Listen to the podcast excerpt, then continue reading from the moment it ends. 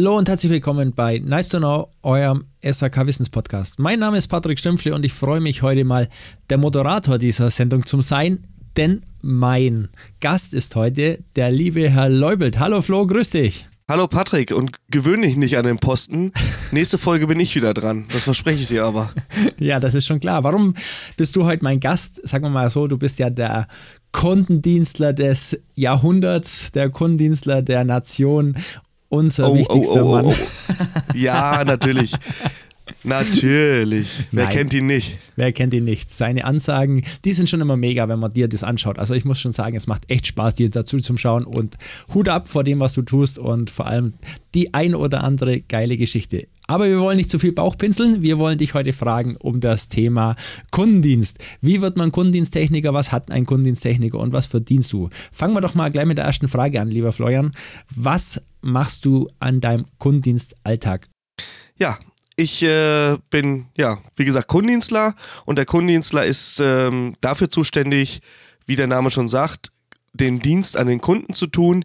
Da ist inbegriffen die Wartung an den Sanitär- und Heizungsanlagen, Überprüfung und äh, Wartung und Inspektion vor allen Dingen auch von Lüftungsanlagen und letztendlich alles, was so rund ums Haus gehört, was Sanitär, Heizung und Klimatechnik ist. Dazu gehört natürlich die Heizungswartung, dann auch dieser äh, Heizungscheck, den wir jetzt hier vollziehen sollen in der nächsten Zeit, Kundenberatung, Kundenakquise, also ähm, auch dahingehend den Kunden beraten, was was für ihn denn am sinnvollsten wäre, in Zukunft zu heizen, wenn er sich denn umorientieren möchte. Bedeutet, du musst als Kundendienstler auf jeden Fall sehr gutes technisches Verständnis haben.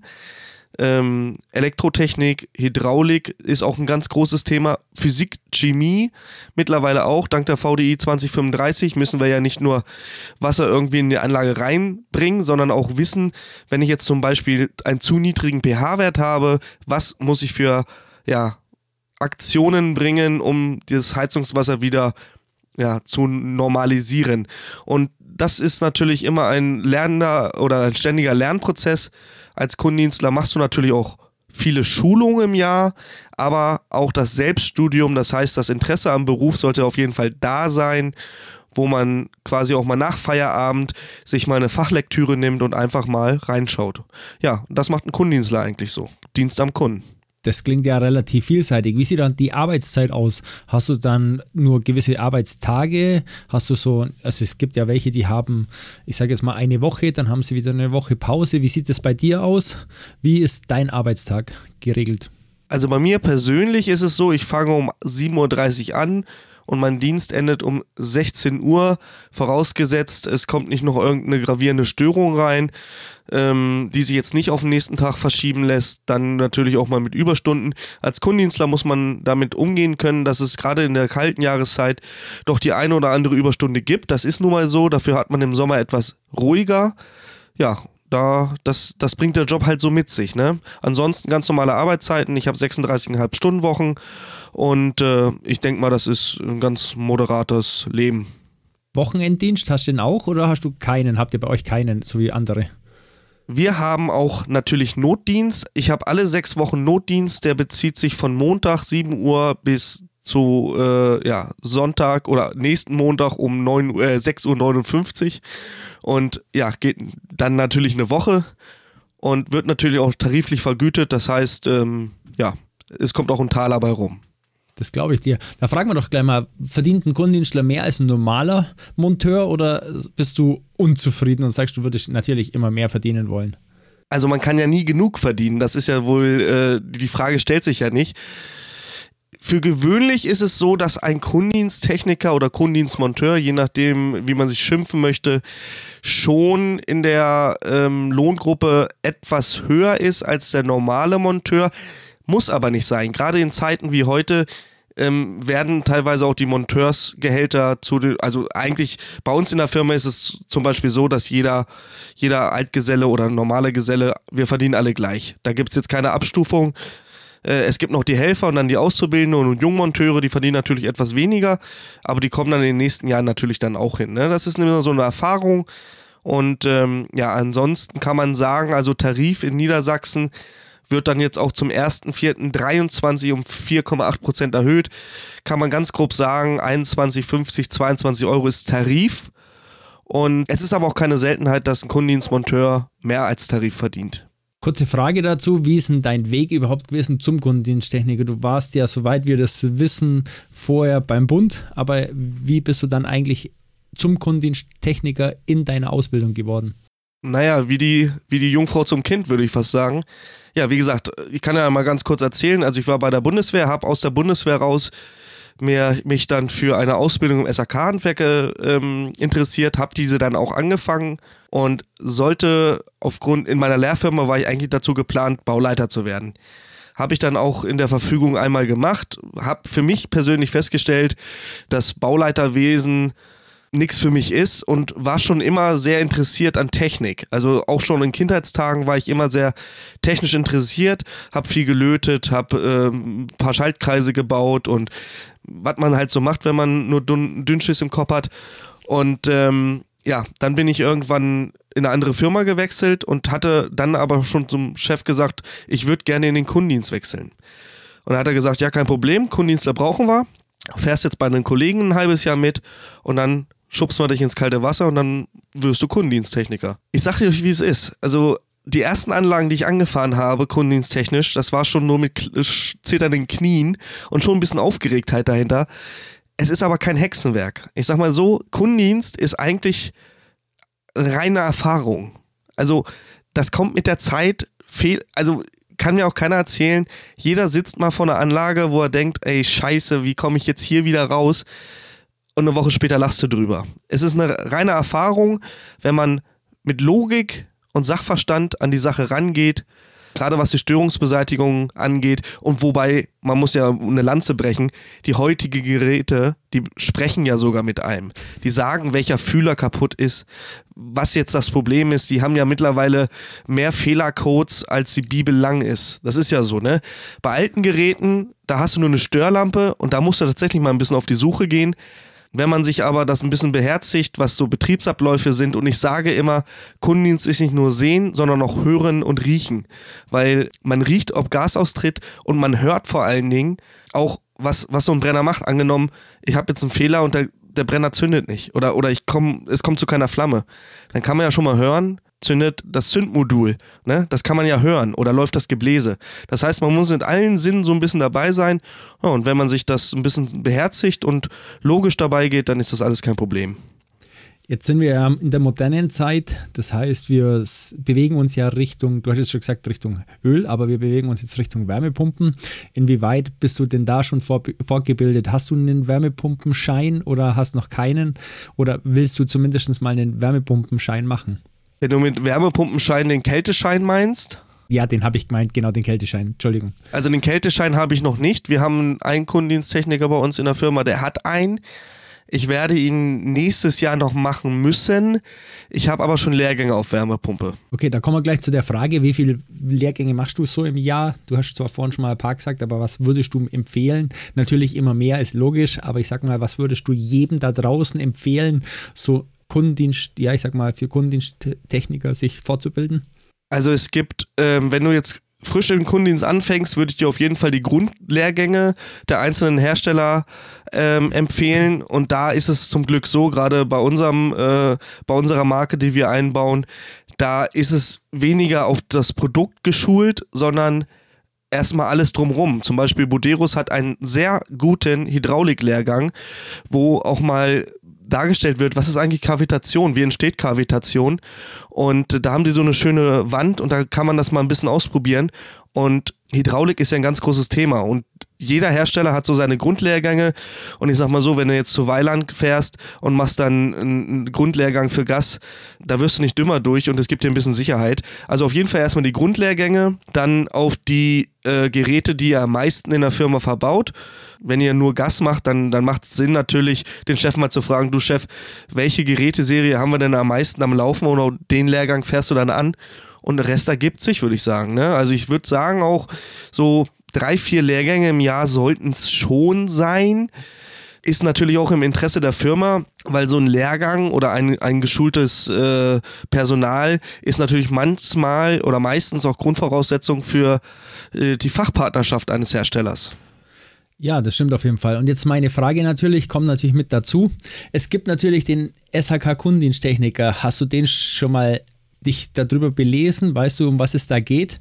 Oder kennst du dich da gar nicht aus? Genau, es gibt ja zwei Möglichkeiten, Kundendienstler zu werden. Entweder du wirst es, weil du es wirst, oder du wirst es, weil du es gelernt hast.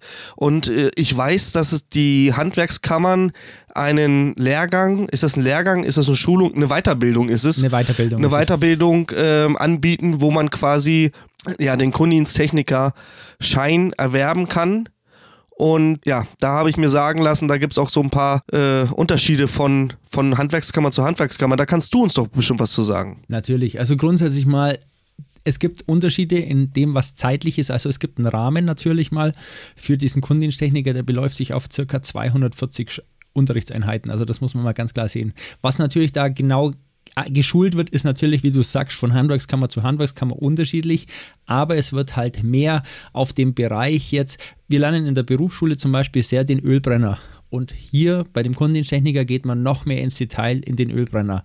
Bei dem Kundendiensttechniker geht man noch mehr ins Detail, zum Beispiel bei Armaturentechnik. Das heißt, man schaut sich die Armatur an, wie funktioniert die, also noch mehr im Detail, einfach um das Ganze reinzuschauen. Man hat da eigentlich im Endeffekt eine wirkliche Gerätetechnikpraxis und eine Anlagentechnikpraxis. Und da kommt auch ein bisschen das hinzu, dass man da einfach auch ein bisschen lernt, mal zu schauen, wie funktionieren zum Beispiel Hydrauliken, wie du schon gesagt hast, in unseren Anlagensystemen. Weiter, was auch noch ganz wichtig ist, ist einfach, dass man auch so ein bisschen das Betriebsorganische kennt. Also das heißt zum Beispiel, wie wird ein Stundenverrechnungssatz? Allerdings nicht ganz so wie beim Meister, aber zumindest, dass da auch mal zumindest mal weiß, wie funktioniert ein Stundenverrechnungssatz, was muss ich überhaupt verrechnen, damit ich ja, ich sag mal, mein Geld auch verdiene, wenn ich Kundendiensttechniker bin. Und ein Punkt, den du weder in der Berufsschule noch in der Meisterschule hast, der beim Kundendiensttechniker tatsächlich sehr gut ist, zumindest in ein oder zwei habe ich mir sagen lassen, ist die Kommunikation. Das heißt, man hat da ein paar Stunden, wie redest du mit dem Kunden, wie kann man mit dem Kunden sich unterhalten und wie kann ich auch ein Verkaufsgespräch machen. Wie gesagt, aber von Anlagen zu Anlagen unterschiedlich und von Handwerkskammern bzw. Innungen zu Innungen unterschiedlich. Wichtig ist aber, du bekommst danach vom Zentralverband sozusagen ein komplettes Zertifikat und das ist bundeseinheitlich. Das ist der einzige Unterschied. Wie gesagt, was man aber, wie das genau ausschaut, das ist bitte immer zu hinterfragen bei den Handwerkskammern oder den Innungen. Ja, was ich nochmal zwischendurch reinschmeißen möchte, was natürlich auch ganz wichtig ist als Kundendienstler, man muss ein sicheres Auftreten bei völliger Ahnungslosigkeit haben. Wer kennt es nicht? Ganz kleiner Tipp, ihr müsst nicht alles können. Ja, ihr müsst nur wissen, wo es steht und es dann richtig umsetzen. Das ist ganz, ganz wichtig. Es ist keine Schande, mal was nachzulesen, weil wenn wir das nicht müssten, dann wären wir mit Sicherheit nicht als Kundendiensttechniker unterwegs, sondern würden Bücher schreiben. Tun wir aber nicht. Deswegen ähm, lasst euch nicht verunsichern. Es gibt viele Kunden, die meinen es nicht gut mit euch. Da müsst ihr drüber stehen und trotzdem professionell genug bleiben und auch diesen Kunden bedienen. Im Nachgang kann man immer noch sagen, okay, das war jetzt vielleicht nichts und äh, nächstes Mal fahre ich da nicht hin. Aber tut euch selbst einen Gefallen und bleibt professionell, das ist ganz wichtig. So Kundenpsychologie ist übrigens auch so ein Thema im Kundendienst. Ähm, ihr werdet dann irgendwann mal sehen, dass auch Leute da sind, die relativ verzweifelt sind, weil sie entweder kein Geld haben für eine neue Anlage oder die Reparatur jetzt, äh, keine Ahnung, vierstellig wird. Für viele Leute ist das viel Geld. Und da muss man natürlich auch ein bisschen Empathie zeigen und das ist ganz wichtig, auch einfühlsam, das, das gehört zum Kinddienst dazu. Also du kannst nicht äh, wie so ein Stein da ins Haus reinballern und sagen, hey, hier bin ich und was links und rechts von mir passiert, ist mir scheißegal. Dann werdet ihr nicht glücklich als Kundendienstler. Du hast mir ein bisschen die Schlussfrage sozusagen vorneweg genommen. Ich wollte dich eigentlich fragen, empfiehlst du unseren Jugendlichen, also die sozusagen ihr Gesellenbrief jetzt dann demnächst fertig machen? Wir bewegen uns ja wieder Richtung Gesellenprüfung. Und da wollte ich einfach fragen, wie sieht das aus? Würdest du das denen empfehlen? Du hast es ein bisschen vorneweg genommen, aber nochmal für dich ganz als Fazit, würdest du den Weg wieder so machen und was würdest du jetzt anders, was du jetzt schon gesagt hast, noch den jungen Leuten empfehlen, um Kundendiensttechniker zu werden? Weil einfach aus folgender Frage.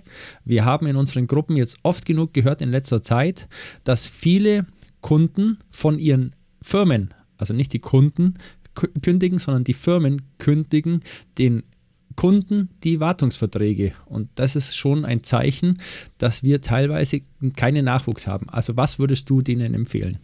Also für mich, für mich persönlich ist der optimale Werdegang, um Kundendienstler zu werden. Ähm, du machst deine Ausbildung im SAK-Handwerk fertig und ich würde dir empfehlen, auf jeden Fall zwei, drei Jahre mit rauszufahren auf eigene Faust und erstmal Anlagen bauen. Da lernst du auf jeden Fall schon mal, wie so eine Anlage aufgebaut wird.